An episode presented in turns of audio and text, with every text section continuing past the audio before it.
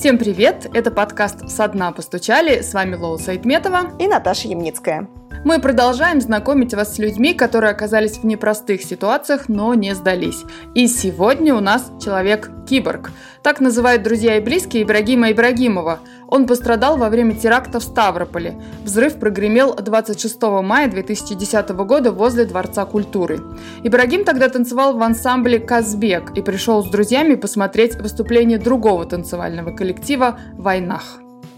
Ставрополе реаниматологи боролись за жизнь Ибрагима пять дней. Затем его отправили спецбортом МЧС в Институт хирургии Вишневского.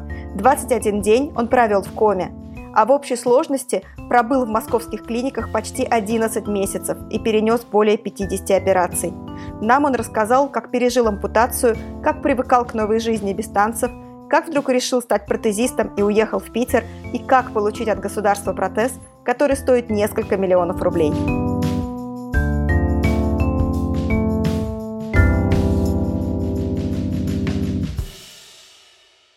Помнишь ли ты момент вообще, когда случился взрыв, и что вот первые какие-то минуты, что ты помнишь? Да, конечно, я помню. Значит, стояли мы на улице возле концертного зала и просто ждали начала концерта. Как ни в чем не бывало, общались, там майский весенний день, и просто неожиданно в какой-то момент взрыв, звон в ушах, начал оглядываться, понять, что происходит. В голове всякие дурные мысли, то ли там неудачно какой-то салют запустили, то ли еще что-то. Ну, не знаешь, что это вообще такое. Потом, когда звон начал проходить, начали доноситься крики вокруг, что будет второй взрыв, убегайте там и так далее. Тогда понял, что реально произошел теракт. Но я не мог в это поверить. Просто да ладно, неужели здесь, сейчас со мной? Вот, ну и в общем все. Потом я начал уже обсматривать себя, оценивать э, ситуацию что как, понял, что я двигаться вообще никак не могу. А понял я это тогда, когда рядом э, была девушка, и с ней маленькая ее сестра, по-моему, которая прямо на месте погибла. И я заметил их, и они кричат, я думаю, ну сейчас встану, помогу. Понимаю, что я вообще не, ну, ноги не чувствую, а руки там еле-еле как бы шевелятся и все. И тогда я понял, что я даже сам себе не могу позвать на помощь, потому что в шоковом состоянии и даже голос отнялся. Вот. Ну и я просто, в общем, опрокинул голову, лег и все, так скажем принял ситуацию. Ну и в этот момент потом подбежал уже мужчина, Руслан Сулейманов. По сей день мы семьями дружим, который оказал мне, в принципе, первую помощь и оттащил к дороге ближе к скорой помощи. А скорые там как-то сразу приехали, да? И... Так, по памяти, да, вроде бы сразу. Хотя, допустим, меня забрали через, там, по-моему, 40-45 минут, что ли, после взрыва. Ну, ее как бы тоже не хватало. Там в общей сложности было больше 40 пострадавших, там 8 или 9 погибших. Не могу сейчас точно сказать, я не, оц- не оценил это как-то. Не до этого было, скажем так. А что было, что было потом? То есть тебя сразу привезли в больницу и сразу стали делать операции? Значит, э, во-первых, я сразу практически на месте потерял большую часть крови и потерял сознание, когда меня уже загружали в скорую. Поэтому все, что я знаю, я знаю по рассказам. Меня возили сначала из больницы в больницу, потому что то там что-то нет, то вам туда, ну, как это обычно бывает. В конце концов, перевезли меня уже в краевую Ставропольскую больницу. И, естественно, сразу, потому что там много осколочных ранений, более 40 тоже. И операции как бы сразу. Каждая перевязка, она была как операция, в принципе. Хотя я был в сознании, говорят, когда меня возили там на перевязке, но я этого ничего не помню. А так операции, они были ежедневно, там, в день несколько раз. А ты, вот я читала, что ты был 21 день в коме. Это все происходило в один момент? То есть ты и в коме, и все это операции?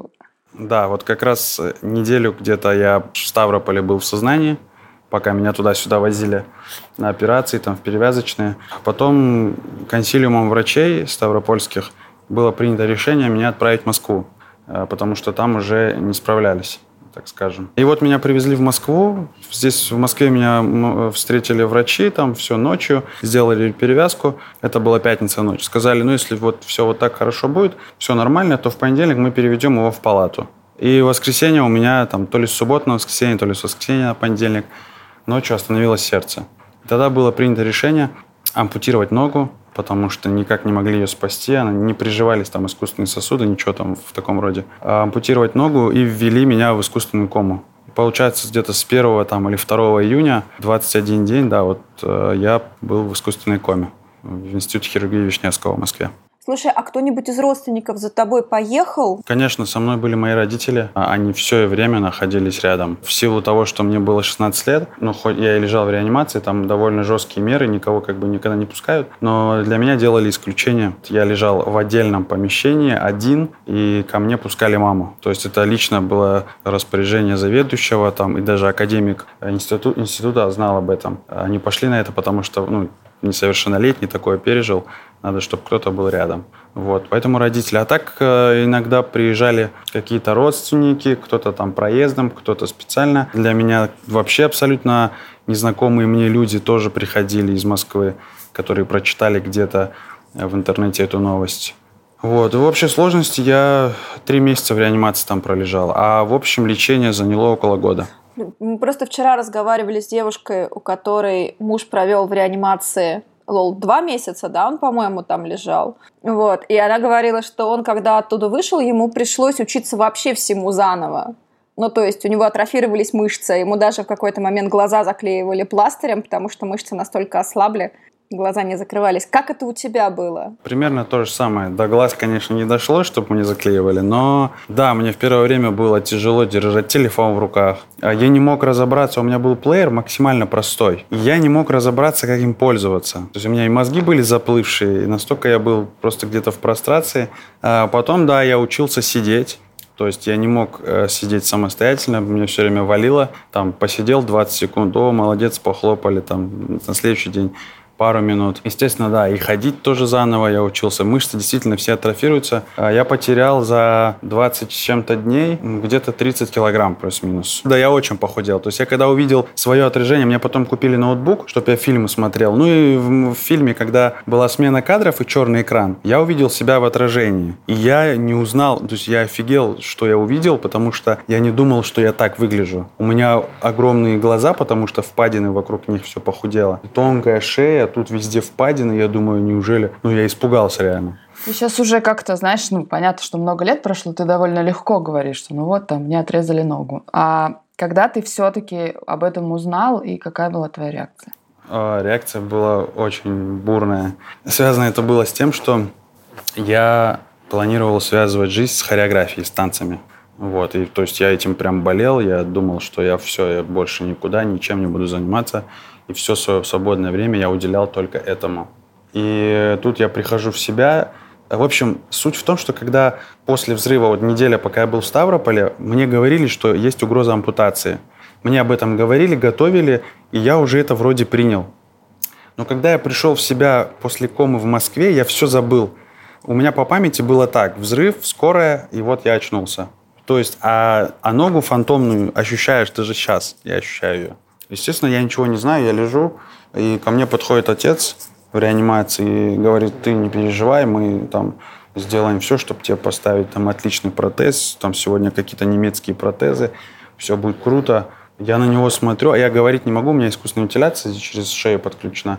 Но я смотрю, и, видимо, он увидел в моих глазах шок, а я думаю, какой протез, куда протез, что за протез, о чем вообще речь идет. Он, в общем, увидел это, не выдержал, вышел, зашла мама. И она говорит, вот тебе... Мама у меня просто посильнее в этом плане, чем отец. Она говорит, вот тебе ампутировали ногу, к сожалению, типа вот так и так. Ты же, говорит, типа знал. И, ну, она тоже в шоке, потому что вроде-то я знал. Я вот целый день плакал. То есть с утра до вечера я там успокоился, начал плакать, успокоился, начал плакать, потому что у меня в голове не укладывалось, ну, как это вообще могло произойти со мной и что мне теперь дальше делать потому что, ну, тем более, мы не сталкивались. В чем огромное преимущество сейчас всех соцсетей там и прочего? Люди, столкнувшись с ампутацией, мгновенно залетают в интернет, находят сразу таких, как я, куча видео, видят, что все нормально и нормально все. В то время Инстаграма не было вообще. Вконтакте, ну, таких людей никто не демонстрировал свои протезы, ничего не показывал.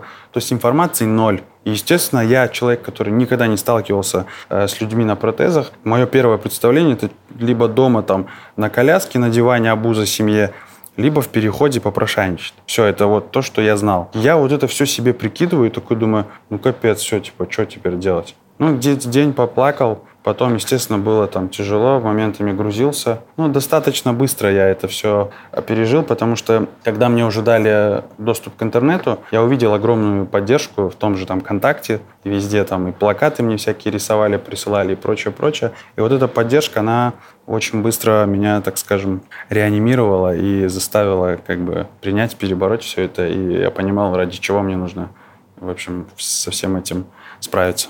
Слушай, а вот ты историю с хореографией фактически ну, для себя ее закончил, да? А ты слышал про там танцоров, которые на протезах танцевали. Там, ну вот сейчас, например, было же в танцах это танцы со звездами или еще что-то такое. Там был мальчик, у которого была нога одна ампутирована. Или, ну, в США я видела девочка Эми Пурди, у нее ампутированы ноги, ну, ступни, вот, и она танцевала на протезах. На них еще, по-моему, один бегун бегает на таких же протезах. Да, да, да. Ну, можно было бы, в принципе, да, там куда-то в это направление пойти, придумать какие-то протезы и так далее, но грузинские танцы, грузинскую хореографию ты ни на каких протезах не станцуешь. Ну, это может быть какая-то жалкая пародия, там, типа пытаться, но мне это, меня это не устраивало. То есть либо так, как я танцевал, так, как я это вижу, либо вот эта вот имитация мне м, неинтересна. То есть специфика танца такова, что либо ты танцуешь на своих ногах, либо ты становишься просто зрителем. Есть пару танцев медленных таких-то, может быть, их и возможно станцевать на протезе более-менее. Но это как бы единичные. А самые такие вот настоящие э, огненные танцы, их невозможно ни на каком протезе танцевать таких сегодня не существует. А расскажи про тот момент, когда весь этап операции был закончен, ты вернулся в Ставрополь, как к тебе все-таки относились, учитывая, что ты говоришь, что таких людей было не так много, на улицах они не ходят, как сейчас там, допустим. Какая была реакция? Первое время, когда я вернулся в Ставрополь, у меня еще не было протеза, я был без протеза, особо никуда не ездил, ну только там по гостям. Что касательно окружающих, близких меня людей, абсолютно нормально. Естественно, я уверен, что все смотрели там с какой-то жалостью, еще с чем-то, но люди старались этого не демонстрировать. Вот. Но бывало, что я замечал все равно, как бы они это не скрывали. А в люди именно погулять куда-то я без протеза не ходил. Ну, потому что я, в принципе, был очень слаб, о каких гуляниях может быть речь. А потом, когда я уже отпротезировался, ну, я ходил в штанах, протез был сделан, облеплен поролоновой облицовкой, которая создает полноту как бы повторяет настоящую ногу. И поэтому человек, увидев со стороны, он даже и не поймет, что у меня там. Но он видит, иду я с тростью там хромаю. Свою ногу я травмировал или протез у меня, он как бы не понимает этого. Вот. Но людям все равно интересно, даже когда ты просто с тростью хромаешь, они смотрят. Ну, в целом, а потом, когда я поступил в университет, естественно, у меня в группе все, кто меня окружали, знали, что у меня протез. Абсолютно нормальные отношения. То есть я не сталкивался ни с какой там, ни с дискриминацией, ни с, ни с издевками или с какими-то там странными взглядами, абсолютно все адекватно реагировали. Некоторые вообще старались э, не замечать этого, не обращали на это внимания, а кто-то там, ну, если даже обращал внимание, то это с целью, там, может быть, тебе как-то помочь, там, так далее, так далее, вот в таком роде. Ну, в общем-то, нормально. Людям максимум просто любопытно, и все. Ты в интервью говорил, что были те, кто на тебе поставил крест, и жалели, что ты там не сможешь учиться, жениться, работу найти и так далее. Да, да. Если не секрет, кто это был и как, как ты с этим справлялся? Я не могу, я не знаю конкретно имен. Я знаю, что это были люди из числа родственников, кто-то, скорее всего, даже из э, сел. Объясню, почему. Я их ни в чем не виню, потому что в селе, особенно вот таких прям жестких-жестких селах, да, э, мужчины зарабатывают физическим трудом. И протезы они вообще никогда не видели. Если мужик остался без ноги, без конечности, все, он семью не прокормит, ничего не сделает, он сидит на шее у своих родственников. Именно поэтому как бы многие так и тоже подумали, ну что, все теперь. А кто вот там за него дочь отдаст? Никто. А как он будет зарабатывать? Никак. Все, капец, конец. И это меня мотивировало, то есть очень сильно. Меня это раздражало, типа, какого, ну, какого черта вообще, почему так решили? И хотя не то, чтобы я только ради этого делал. По сути, я просто делал то, что должен. Ну, то есть, мне поставили протез. Дальше что? Надо поступить в университет. Все, поступаю. Хожу в университет. Потом надо устроиться на работу. Ну, то есть я просто действовал по обычной стандартной инструкции, по которой работают все вокруг, ну, то есть э, все люди. А для окружающих это было удивительно. То есть, допустим, ну, мне мама рассказывает, э, в ее окружении, допустим, там женщины какие-то, не знаю, подруги, родственники, такие, о, молодец, он в университет ходит, о, ничего себе, он на работу устроился. А когда я в Питер уехал учиться, как ты его отпустила в Питер? Да ладно, одного. Как будто я там на коляске уехал, хотя я знаю парня, который все это на коляске делает. Ну, то есть для всех был шок, что я делаю вот эти вот какие-то для меня, казалось бы, обычные вещи, а для них какие-то сверхъестественные с учетом моих обстоятельств. Ну, кстати, а вот э, у нас были тоже герои, которые говорили, что с про... ну, привыкали, например, к протезу, что это больно, что это вот э, сложно местами. Как у тебя это было? Больно может быть только первые пару недель. А, потому что новые места нагрузки, которые изначально ну, не, не предусматривали да, такие нагрузки. А потом, если протез сделан хорошо, то никакого дискомфорта абсолютно нет. А учетом того, с учетом того, что я молод и имел огромную и имею там огромную тягу к жизни, там, к активному образу жизни, то у меня проблем не было. Я очень быстро к нему адаптировался. Я практически сразу там начал гулять, ходить там с друзьями по паркам, ходил в клубы, потом университет, ежедневные вот эти походы в университет, из аудитории в аудиторию, из корпуса в корпус. Все было очень активно, и поэтому я максимально быстро приловчился к протезу. И по сей день я пациентам своим сейчас точно так же говорю. Чем, говорю, меньше вы будете протезом пользоваться, тем дольше вы будете к нему привыкать. Если хотите быстрее научиться, быстрее привыкнуть, поймите, что это все, теперь это твоя нога. Ты утром встаешь, твой день начинается с протеза. И ты по всем своим делам, как и раньше, ездишь, ходишь, на протезе. Да, сначала будешь уставать, болеть будет, будешь потеть, утомляться, но со временем выработается привычка, и все будет нормально. На сегодняшний день я без автомобиля по Москве мне ну, не, не, не важно, какое расстояние пройти до метро, пойти гулять, общественный транспорт, то есть это вообще все не имеет значения. Хотя, и почему, для чего я это говорю? Спустя первые пять лет после того, как я начал ходить на протезе, казалось бы, уже пять лет, но из-за того, что я всегда ездил на машине и парковался максимально близко к нужному мне месту, там, чуть ли не возле входа, я чуть ли в университет не заезжал. Я из-за этого, привыкший себя возить, не мог ходить большие расстояния, уставал быстро. А сейчас я вижу, что просто очень здорово прибавилась выносливость. Сейчас автомобиль как бы даже не является какой-то острой необходимостью. Мне очень хочется спросить, как ты умудрился сохранить такую любовь к жизни? И, не знаю, не загрузиться вопросами, там, за что мне это, не знаю, уйти в какое-то обвинение того, что это случилось именно с тобой. Первое время, естественно, даже первый год у меня возникали вопросы, почему, за что, у меня были мысли, а вдруг, а вот если бы я не пошел, а там, ну, ты начинаешь в голове все крутить, там какие-то вариации. Просто повезло, что я пришел к тому, самостоятельно даже пришел к этому, что эти вопросы, они, э, на них нет никаких ответов. И я не найду на них ответы. Я могу задавать их бесконечно себе, я могу задавать их окружающим. Окружающие по-разному отвечают. Кто-то говорит, что это испытание, ну, там, религиозные люди. Кто-то говорит, что это там наказание, кто-то там еще что-то. Ну, то есть версий дофига. Ну, какая реальная, никто не может знать, никто не может доказать. Это просто версия. Я понял, что бессмысленно просто в этом копаться. Тем самым я просто ну, сам себя закапываю в этих мыслях и трачу энергию непонятно на что. А потом я просто начал ходить, ну, как я уже сказал, да, там с друзьями гулять по клубам, летать куда-то. Я понял, что мне все это нравится. И вот нужно куда направить э, свою энергию и просто брать теперь ну, от жизни все. И все. Ну, то есть довольствоваться тем, что есть. А расскажи про момент, э, почему ты вдруг решил уехать в Питер, хотя в тот момент ты уже был в институте на третьем курсе, изучал там. Информационные технологии же ты изучал, да? да? После танцев туда пошел. Да, да, да.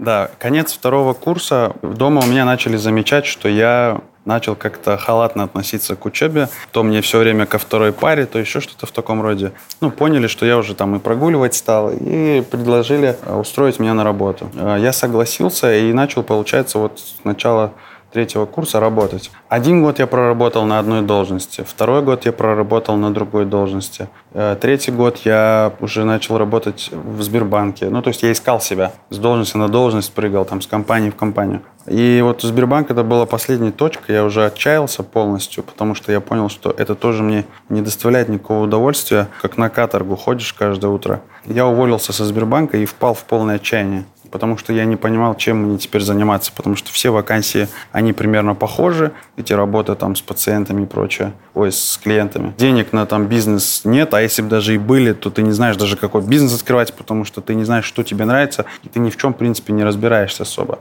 И так получилось, что именно в этот момент у меня был очередной срок протезирования. И приехал специалист с Москвы, меня протезировать. И вот мы сидим там в мастерской, и рядом со мной ставропольские протезисты и московские просто общаются между собой, обсуждают какие-то семинары, какие-то поездки и прочее. И я как бы слушаю рядом их все это, и мне в какой-то момент просто в голове все переворачивается, щелчок, и такой думаю, а почему бы не стать протезистом? Поворачиваюсь к, к нему, говорю, что мне нужно сделать, чтобы стать протезистом? Он говорит, просто отучиться и все. Я говорю, где? Он говорит, в Питере. Все, я Значит, мне сделали, собрали протез, я выхожу, звоню маме, говорю, мам, я еду в Питер учиться на протезиста.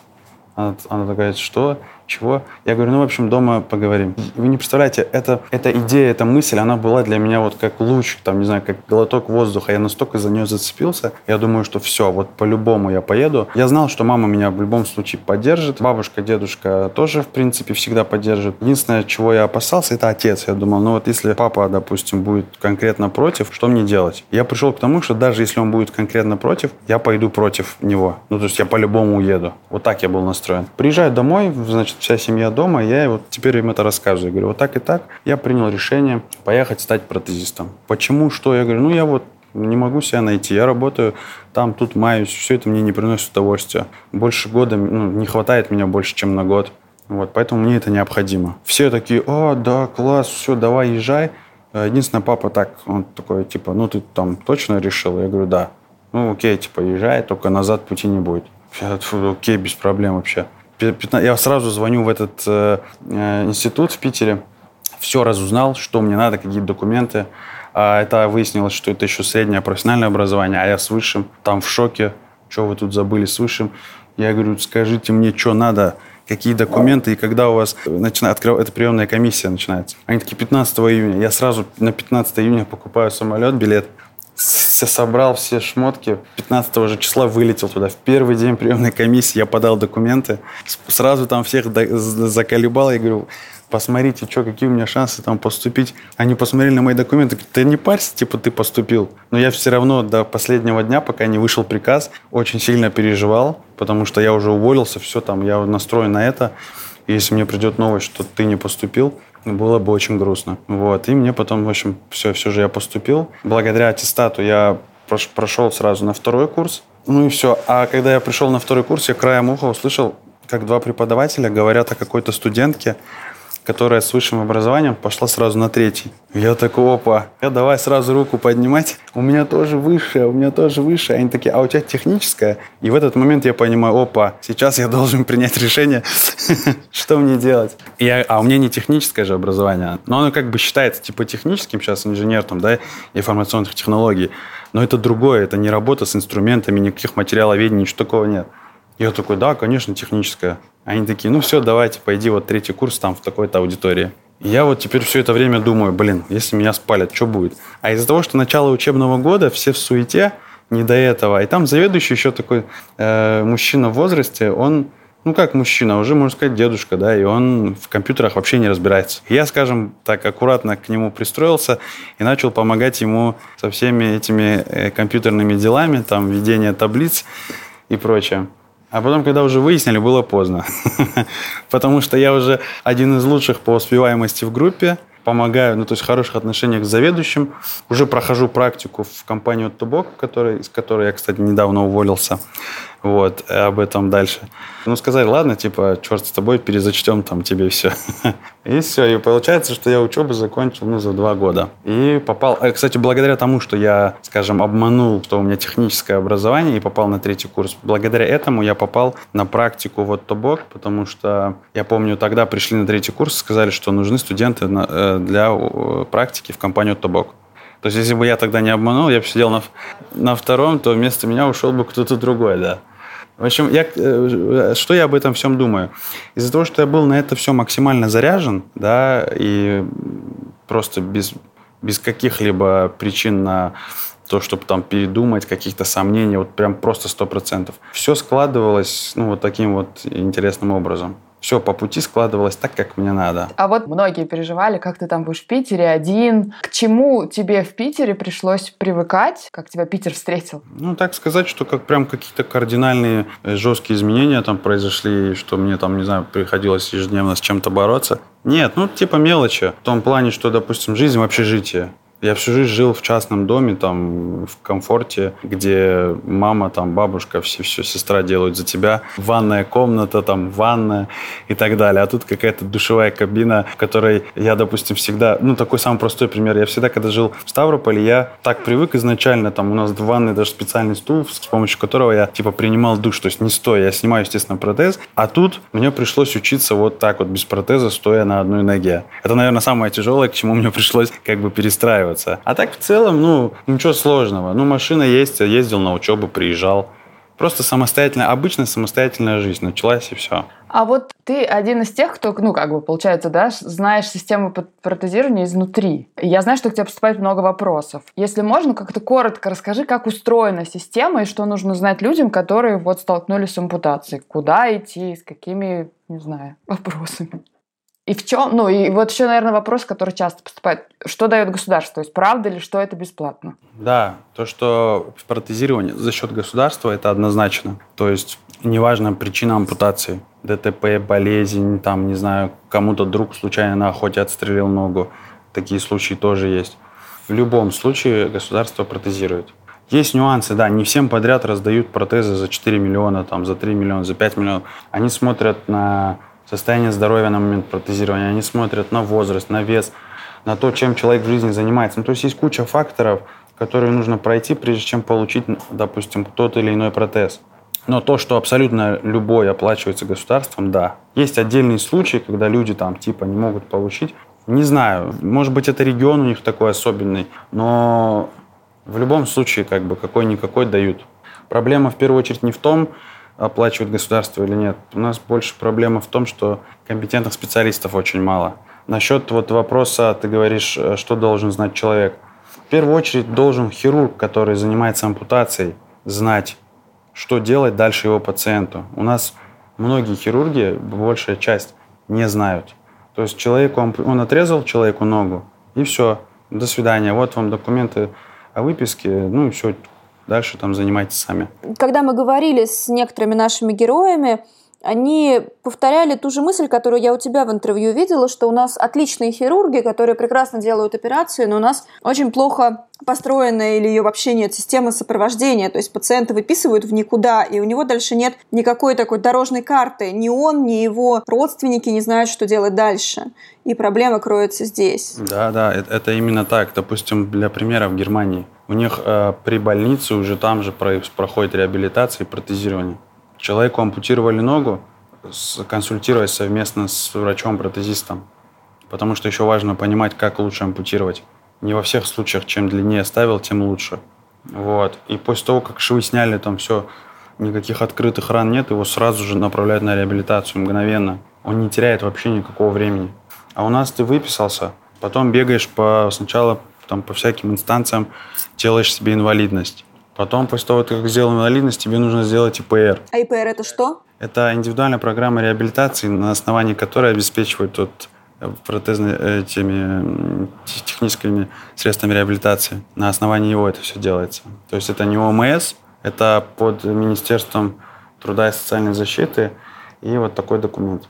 И вот человек пока все это там оформляет, это там он теряет еще 2-3 месяца. Он получил ИПР, потом он приходит в фонд, пишет заявление на протезирование.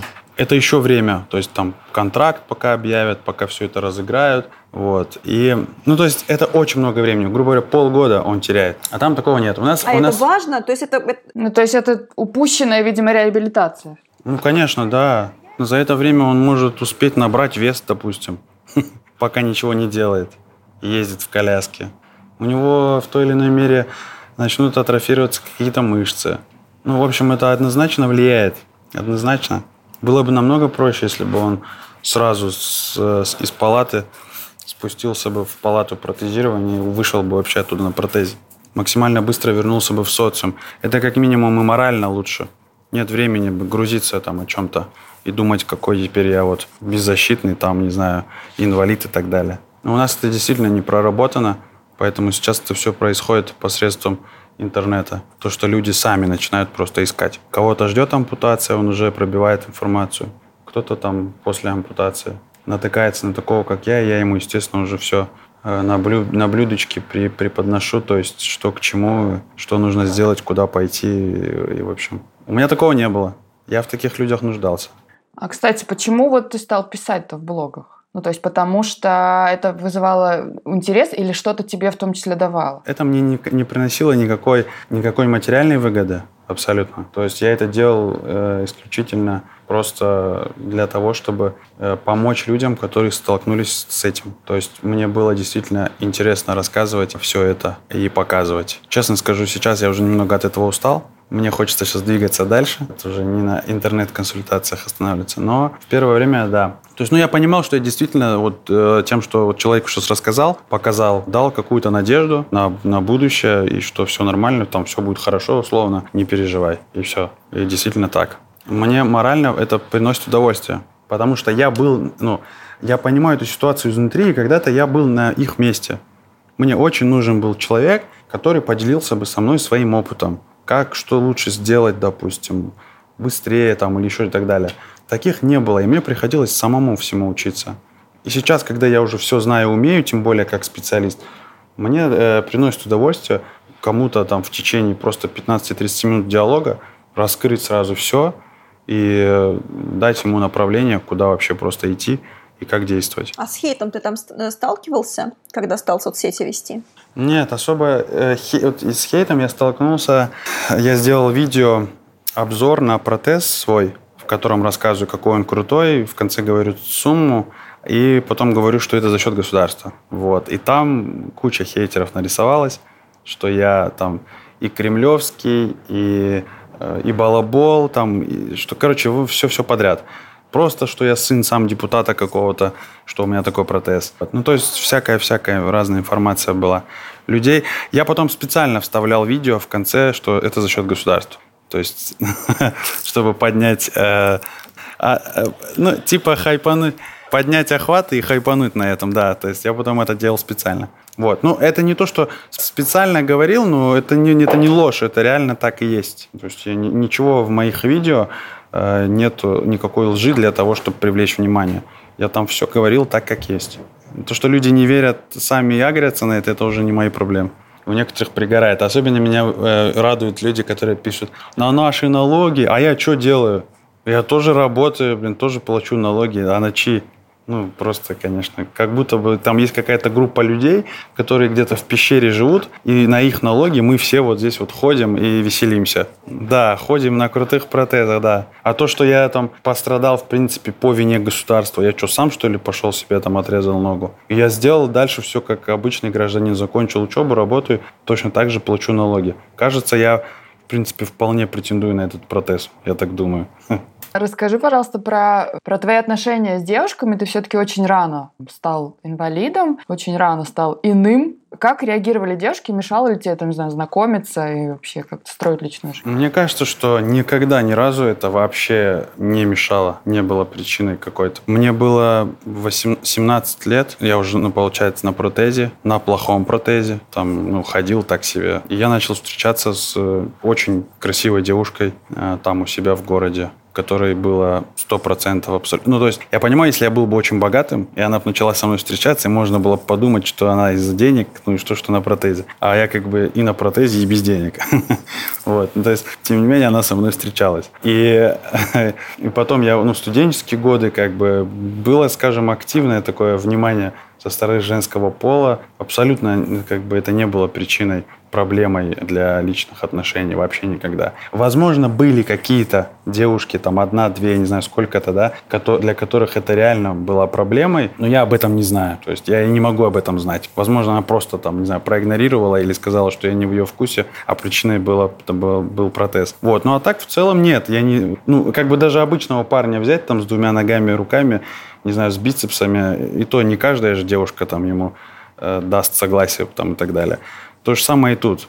Поэтому в целом я не испытывал никаких сложностей вообще никогда. И я же говорю, более того, когда я начал демонстрировать это, ходить в шортах, там, да, подходить, допустим, писать какой-то девушке, там, подходишь, и они говорят, что э, это как, ну, воспринимается как сильный стержень и огромная, типа, сила воли, там, бла-бла-бла и так далее, и так далее. То есть это еще больше привлекает, нежели там, допустим, если бы я это прятал там или так далее. Ну и плюс очень часто это замечают как какую-то изюминку. Мне даже иногда обидно. Такое чувство, что только из-за из из протеза. Раньше я, ну, мне было весело от этого, а теперь я это очень часто стал слышать.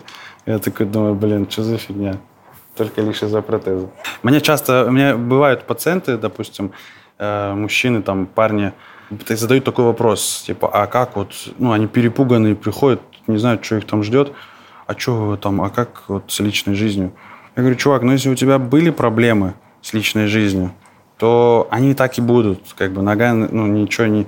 Может быть, даже наоборот, она тебе поможет с твоей личной жизнью теперь, но не, но не наоборот. А если ты, говорю, был нормальным мужиком, и у тебя никогда не было проблем, то это тоже не будет помехой.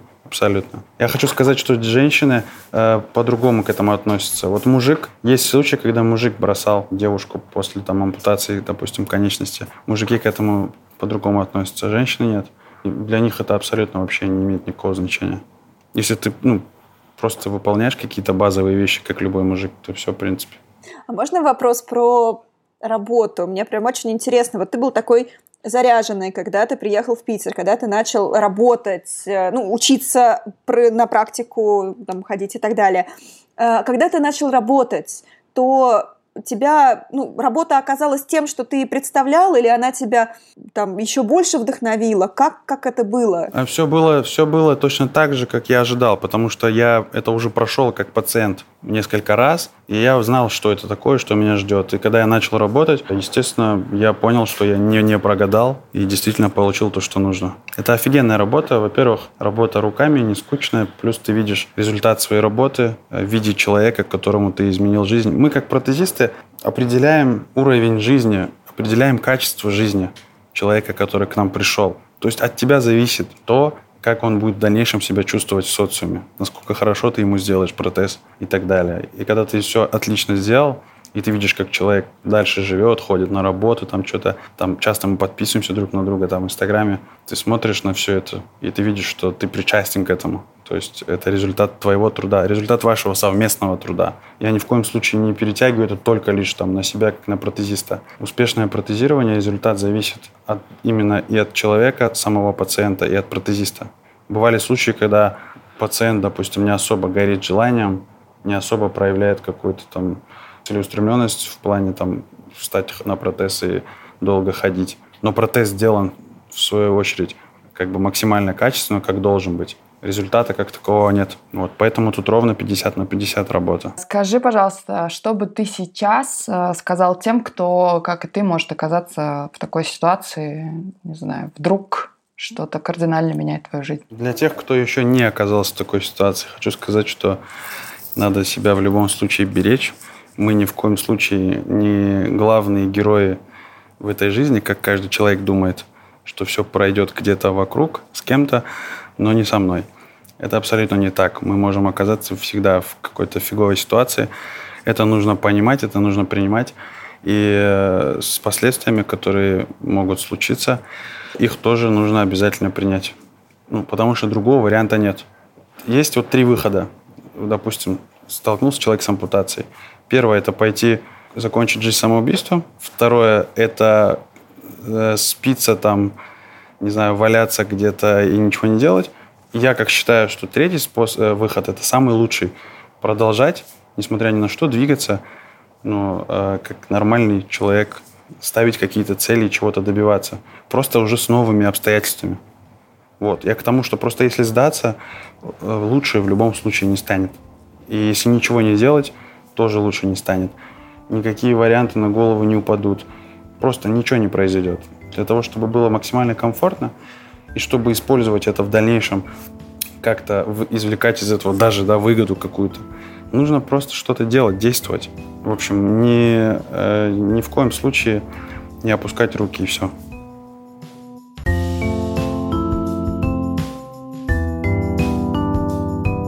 В описании выпуска мы дадим ссылку на статью сайта «Это Кавказ», которые рассказали историю Ибрагима Ибрагимова. Также мы дадим ссылку на его инстаграм. Он много пишет о протезировании, о своем опыте, о том, что нужно знать тем, кто только столкнулся с ампутацией.